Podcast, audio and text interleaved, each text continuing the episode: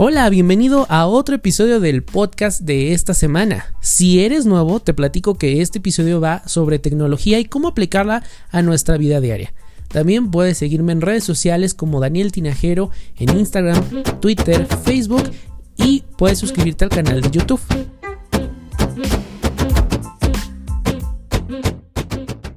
En el episodio pasado te hablaba de tips de, para regreso a clases para alumnos. Así que si no has escuchado el primer, la primera parte de este pequeño especial, te invito a que eh, lo escuches. El link te lo voy a dejar en los comentarios. Y bueno, si eres estudiante, no está de más. Di algunas eh, apps, algunas, también algunas rutinas para bienestar emocional y bienestar físico. Y bueno, pues el día de hoy toca hablar de los tips de regreso a clase para profesores. Te cuento, si es la primera vez que escuchas el podcast, eh, yo tengo experiencia como profesor, he dado en todos los niveles educativos, he trabajado en el sector privado, en agencias de publicidad, en el sector gobierno. Entonces, en casi todos mis trabajos me ha tocado también enseñar.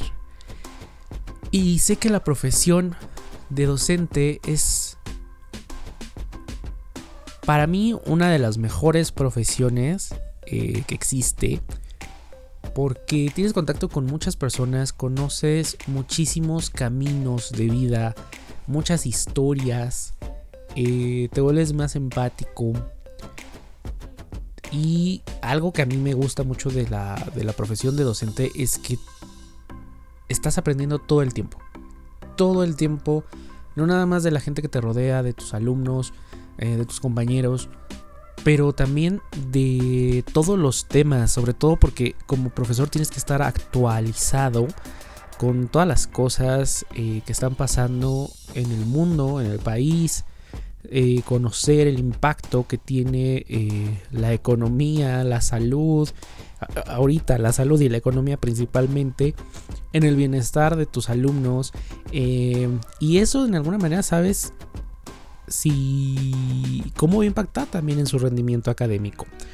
Pero por otro lado también eh, si les vas a hablar, no sé, acerca del hombre, pues te pones a investigar diferentes teorías sobre el origen del hombre y empieza, bueno, a mí me gusta todo eso, ¿no? Entonces me, apasiona y me meto mucho, ¿no? Eh, no nada más me quedo con la parte eh, que nos dicen biológica o, bíblica, ¿no? También hay otras teorías porque al final del día te vas a enfrentar a muchos cuestionamientos. Eh, hay algunos que me decían, oye, pero es que yo sé que venimos de los reptiles, ¿no? Entonces, bueno, tienes que estar consciente que hay muchísima información hoy en día, que tienes que estar todo el tiempo leyendo, actualizándote, informándote y saber en qué andan tus alumnos, dependiendo la edad que tengan. Si son niños, bueno, probablemente no te hagan ese tipo de preguntas, pero si ya son adolescentes donde tienen eh, muchas preguntas, donde están forjando su personalidad, donde están eh, creando también un... formándose un criterio, bueno, pues también tienes que estar ahí. Y si es de universidad, bueno, ni se diga, porque ahí sí llevan con todo, quieren comerse al mundo, eh, traen muchísimas dudas sobre el campo laboral y muchas veces creo que no les damos, eh, sobre todo a la parte de universidad, las herramientas que deberían de tener eh, para salir al campo laboral, ¿no? Entonces, bueno, pues esto es un poquito de mi experiencia como profesor, espero te ayude también un poquito y, cuéntame también cómo te va eh, como profesor, qué te gusta ese profesor, qué no te gusta, porque hay cosas que de la profesión que evidentemente podrían mejorar muchísimo. Entonces puedes hacerlo enviándome un mensaje de voz a través de la aplicación de Anchor FM o en mis redes sociales puedes escribir y me encantaría leer e incluso si te gustaría compartir tu experiencia, bueno, pues el micrófono está abierto, esto es para ustedes. Vamos ahora a los tips para profesores, ¿ok?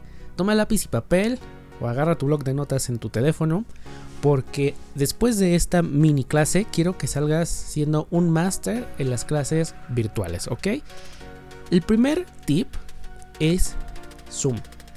Si yo, por ejemplo, tuve, me vi forzado a usar Zoom, no era mi herramienta favorita, yo prefiero Meet, Skype, FaceTime lo que tú quieras, menos Zoom.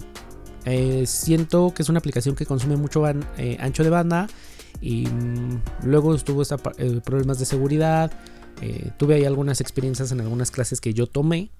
Entonces, bueno, dejaba mucho que desear, pero bueno, es la aplicación que despuntó en esta pandemia, en esta cuarentena. Así que bueno, pues muchas de las clases se dan a través de Zoom.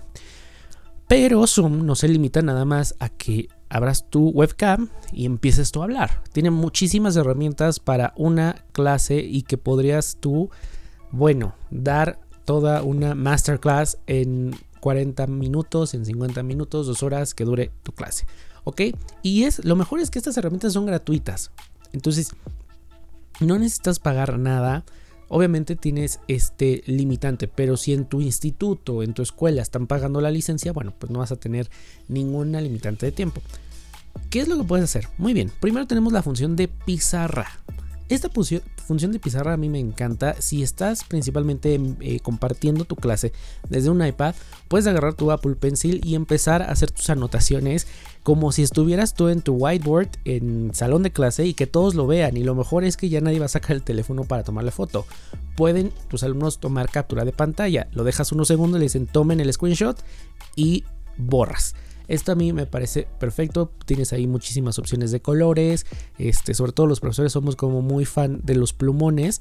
Eh, porque aunque haya, eh, aunque haya televisión, proyector y ya haya esto de diapositiva, lo que tú quieras, algunas veces o en mi caso hay algunos conceptos que los tengo que escribir para que para volverlos a explicar entonces bueno eh, probablemente te identifiques con eso no a mí me, pasa mucho em, la otra es que puedes compartir una presentación, pero ojo, me puedes decir, sí, eso ya lo sabemos. Puedes compartir una presentación. Y obviamente esta presentación, a ver, cuando hacemos presentaciones, y ojo, eh, sea virtual o sea en un salón de clases, hay que tener mucho cuidado de no sobrecargar de texto las presentaciones. Yo he visto presentaciones donde pareciera que estoy leyendo ahí un documento eh, de Word en una presentación. Y entonces se pierde, sobre todo ahorita que estamos en casa. Es muy sencillo que el alumno pierda atención eh, de lo que estás diciendo o de lo que estás mostrando, porque en su casa está rodeado de distractores. Es su casa, es su recámara. Entonces de repente voltea y ya vio la tele o ya volteó y ya vio este el Xbox, yo qué sé. O sea, están más bombardeados de distractores que en un salón de clases. Entonces es bien importante que capte su atención desde el primer minuto de la clase. Ahora, esto es como cuando vas a hacer un podcast o cuando vas a hacer un programa o cuando vas a hacer una conferencia. Inicias con un gancho, ¿ok? Esta es tu introducción, el calentamiento de la clase. Expones un caso, ¿ok? Eh, lanza un acertijo, lanza una pregunta, lanza un desafío, eh, lanza una trivia que dice al final de la clase, esta trivia, la primera persona que envía la respuesta, le voy a dar eh, un crédito extra, yo qué sé, pero enganchalos desde un principio. No empieces como buenos días, ya otra, otra clase, eh, otra sesión. Vamos a hablar acerca de regreso a clases. En la dispositiva no, se hace muy lineal y no funciona. Y no funciona ni cuando estamos en un salón. Entonces, en virtuales tienes muchísimas cosas, muchísimas herramientas que te, ahorita te voy a ir comentando y que vas a aprovechar. Pero lo primero es cambiar nuestro speech, cambiar la forma en que nos expresamos, ¿ok? Bien. Ahora, tienes la opción de compartir una página web. Hay muchísimas páginas web con muchísimos recursos para profesores. Yo cuando me decían los maestros, es que cómo voy a, enseñar esto, le digo, no te rompas la cabeza, busca y hay muchos recursos visuales, sobre todo acuérdate que ahorita eh, el contenido visual, especialmente video, es el que más se consume. Entonces los chicos están, hablando desde niños hasta jóvenes universitarios, están consumiendo video. De ahí el éxito de TikTok, ¿ok? Entonces hay gente mm, eh, que me está enseñando en TikTok, en un video de 60 segundos te enseña ortografía, te enseña de marketing, te enseña de publicidad. Entonces, si lo pueden hacer en un TikTok, claro que lo puedes hacer donde tienes a lo mejor un poquito más de tiempo. Cuando compartes un sitio web, a lo mejor mm, se me ocurre que hay algunos sitios web que comparten eh, infografías. Pero no la imagen, una, una infografía un poco más interactiva o a lo mejor recursos donde el alumno tenga que contestar un cuestionario. Envías ese link y que envíen los cuestionarios, que envíen la captura de pantalla de, los resultados. Tú busca, hay un, hay un banco de recursos en google.com. ¿ok? Entonces a lo mejor vas a enseñar acerca de la cultura egipcia. Puedes poner cultura egipcia recursos educativos, recursos académicos. Y te van, a, aparecer muchísimos. Incluso a veces ya aparecen algunas sopas de letras, algunos crucigramas, eh, algunas lecturas ya en PDF. Se las puedes mandar. Y es más sencillo ahora que desde su teléfono o su computadora lo contesten, te lo envíen por correo y listo. La verdad es que tienes esta posibilidad. Ahora, otra cosa es la, em, la proyección de videos. Algo que a mí me gusta mucho en las clases es la proyección, pero no abuses del video. Puedes hacerlo como introducción, puedes hacerlo al final o como conclusión. Ahora, tampoco es que los dejas ahí toda la hora viendo un video. Eh, ahora en virtual funciona muchísimo que les mandes un video corto del concepto que van a ver en clase, que lo vean ellos en casa. Eh, bueno, digamos que después de la sesión, después de la clase, como a modo de tarea, un videito de 5 o 10 minutos acerca de del concepto para que en, la clase, la sesión de Zoom o, de videollamada, donde sea que estés, sea completamente productiva, ¿ok? Entonces vieron ese video y ya regresas a una sesión más productiva, en la que a lo mejor abras un debate, abras una mesa redonda, cuestionamientos, te empiecen a platicar eh, los alumnos acerca de sus impresiones, me explico, los vas enganchando y ya no se hace una clase teórica. Porque algo que debemos entender es que con estas nuevas tecnologías no podemos dar clases teóricas. Esto es algo que nos debe de cambiar el chip y como maestros a veces nos cuesta trabajo porque tenemos un modo de trabajar, le encontramos ya la forma de trabajo a cada alumno, a cada grupo dentro del aula. Y ahorita exponernos, abrirnos a estas nuevas tecnologías puede ser un poco complicado, yo lo sé, pero vea, no, no pasa nada, no te presiones. Hay muchos profesores que se estresan porque dicen es que se van a burlar de mí, este, no sé abrir la cámara, no sé silenciar el micrófono, me explico, pero esto es a prueba y error. Nadie nació sabiendo, nadie es perfecto, incluso tus alumnos cometen errores. Entonces, puedes probar hoy lo del video, puedes hacer tu mesa de debate, puedes hacer... Eh, Incluso ellos te expongan diferentes puntos del video. Y si no te funcionó, buscas otro recurso. Pero esto es a prueba y error. Y te voy a decir algo. En las clases en línea nada funciona igual. Hoy te pudo haber funcionado el video, pero la siguiente semana ya no. Entonces es un constante estar buscando, pero la verdad es que es muy padre estar buscando recursos, estar eh, buscándole la forma en la que vas a captar la atención. Y como te digo, busca principalmente en qué tienen la atención tus, tus alumnos. Ahorita andan en TikTok, ¿ok? Entonces a lo mejor eh, eh, les, no les vas a pedir que hagan un TikTok, pero a lo mejor en la sesión virtual les dices en 60 segundos me vas a dar el concepto de lo que viste en el video, de lo que vimos en clase y lo estás también, ¿qué estás aprendiendo o qué están aprendiendo ellos ahí? A sintetizar, a hacer un resumen, a hacer conceptos de una manera mucho más breve y mucho más práctica, ¿ok? Entonces, bueno, esto es con la parte de, Zoom y el consejo número 2 fueron los sitios web con recursos educativos. Mi consejo eh, número 3 fueron los videos. Me, adelanté sin decirte, fueron los videos para eh, de tarea y ejecutas en la sesión, ¿ok? El consejo número 4 es flexibilidad, ¿ok? A veces nos cuesta trabajo, como te decía, cambiar nuestra estructura de trabajo. Sé flexible. Hay alumnos que les funciona muchísimo estar en un salón de clases. Estar en casa no les funciona, ya se distrajeron o a lo mejor hay conflictos en casa y no les gusta. Entonces imagínate, a lo mejor están viviendo periodos de violencia, están viviendo periodos de estrés, hay problemas económicos. Entonces no hay, forma de que ellos se escapen de eso porque están dentro de donde está pasando ese, esa situación estresante, ese problema. Y la verdad es que pues no va a aprovechar mucho la sesión. Entonces no te enganches, sé flexible, trata también de saber un poquito cómo están tus alumnos yo siempre llego o, llegaba cuando, cuando ejercía como profesor y cómo están y trataba de dar un sondeo viendo sus caras, sabía quién andaba bien, quién andaba mal y a veces llega uno con su clase preparada, ¿eh? Y resulta que ese día a lo mejor traen otra actitud y dices, esta clase hoy no me va a funcionar, la cambio y la cambias en el momento. Entonces tienes que aprender a ser flexible, a estar preparado, ir un paso adelante porque... Eh, de esto va a depender el éxito de tus clases. Hay maestros que me cuentan, oye, es que tengo alumnos que me dicen, me encantan tus clases y este, me, apuro para conectarme. Y les digo, qué bueno, estás logrando captar esa atención y, no nada más es repetir o ver diapositivas, ¿me explico? Porque estamos confundiendo este concepto de decir, ah, bueno, pongo una diapositiva y la vamos leyendo todos. No, se pierde todo el objetivo. Y ahorita aprovecha estas herramientas donde te digo, tienes tantos recursos, tienes libros digitales, tienes sitios educativos, tienes los videos. Incluso a lo mejor se me ocurre que pueden ir haciendo... Este es un tip, ¿Cómo no soy maestro ahorita? Fíjate. Eh, hacen un...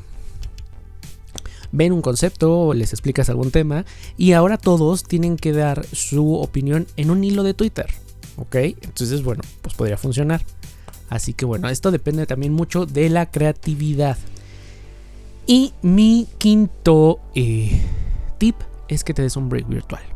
Yo sé que como maestros nuestro trabajo no es la escuela, nuestro trabajo es antes de la escuela y después de la escuela. Estamos trabajando casi las 24 horas del día al preparar una clase, al estudiar, al ver por qué un alumno a lo mejor no está teniendo el rendimiento que debería de tener, cómo lo voy a sacar adelante, cómo puedo hacer mis clases un poco más dinámicas, cómo a lo mejor, súmale ahora a lo mejor el estrés de cómo le voy a hallar a la tecnología, cómo le voy a hallar a eh, una presentación, cómo le voy a hallar a enviar tantas tareas a través de correo electrónico. Bueno, estamos o están abrumados. Yo lo entiendo, pero es importante que te des virtual. Y ese break virtual puede ser un fin de semana.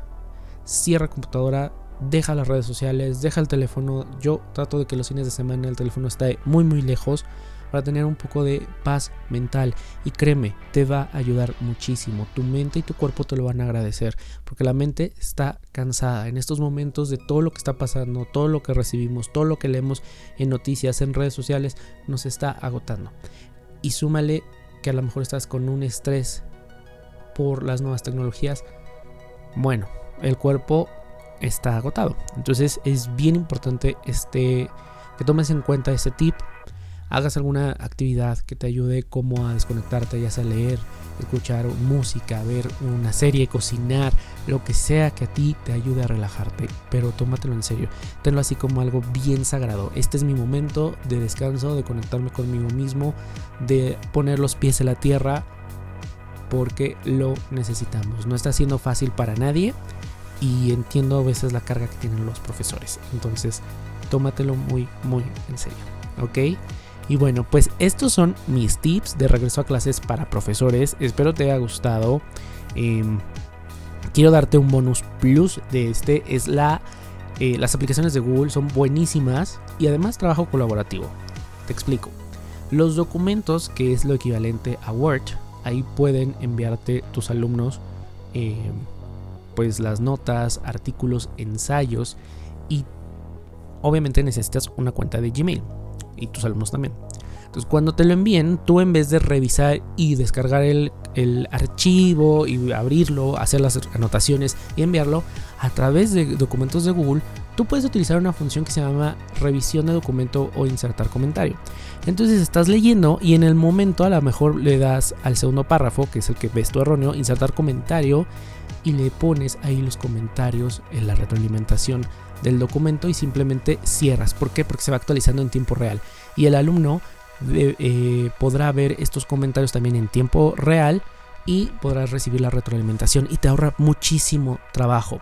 Las presentaciones de Google es otro recurso en el que puedes hacer tus presentaciones em, porque además si requieres de imágenes a veces tienes que estar busca y imágenes, guardarlas, ir a la aplicación en la que estés o en, eh, la página en la que estés, cargarlas. No, ok, en las presentaciones de Google tú abres, ya, está, ya hay plantillas incluso y si necesitas una imagen para ilustrar tu concepto, tu tema, le das insertar imagen y tiene integrado el buscador de Google. Entonces tú pones a lo mejor imágenes de flores y te va a traer flores. Simplemente le das clic, insertar y tan tan. No necesitas nada más. Me parece una aplicación muy intuitiva, muy sencilla de utilizar y algo que tiene las aplicaciones de Google que no lo he visto en ninguna aplicación eh, que lo haga de la misma manera es la parte de la colaboración. Entonces Esto te va a ayudar mucho trabajo en revisiones de trabajos, en entregas. Créeme que vale la pena y es importante que lo pruebes, a lo mejor hagas la prueba eh, interna, díselo a tu esposo, a tu esposa, a tu novio o novia, oye, ayúdame, te voy a mandar esto, vamos a hacer la prueba para que cuando recibas los trabajos, bueno, estés un poquito mejor preparado o preparada. Y la verdad es que vale muchísimo la pena. Además, hay aplicaciones para iOS, para Android y para web.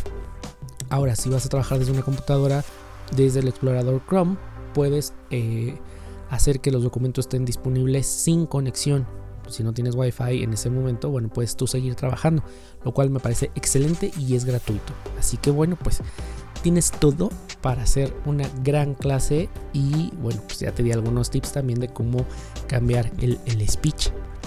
Déjame saber si estos tips te fueron de ayuda, te son útiles, te sabes alguno más y lo quieres compartir. Así que eh, ya sabes, el espacio está completamente abierto.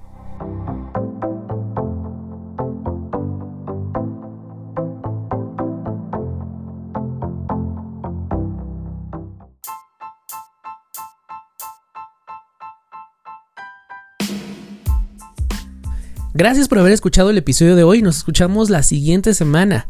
Recuerda que puedes escuchar este podcast en Spotify, Apple Podcasts, Google Podcasts y demás plataformas digitales.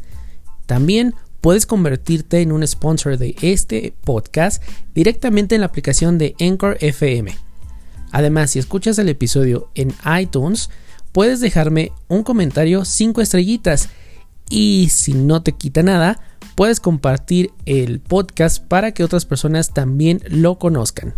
Muchas gracias y hasta la próxima semana.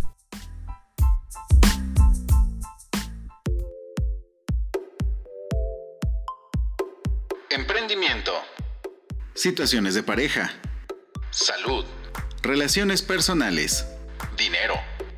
Tenemos muchas historias que contar. Búscanos en Spotify iTunes Podcast, Anchor FM y más plataformas. Podcast Café con amigos.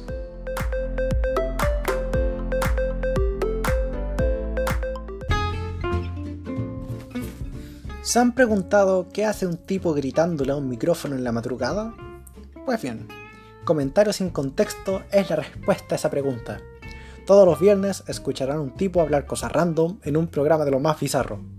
Yo soy Rodrigo, y si estás tan aburrido en internet como para tener que entrar a escucharme, pues al menos trataré de que sea interesante. Las series que veré, los libros que leeré, los lugares que visitaré, de eso hablaré aquí. Te espero, porque siempre hay algo que decir.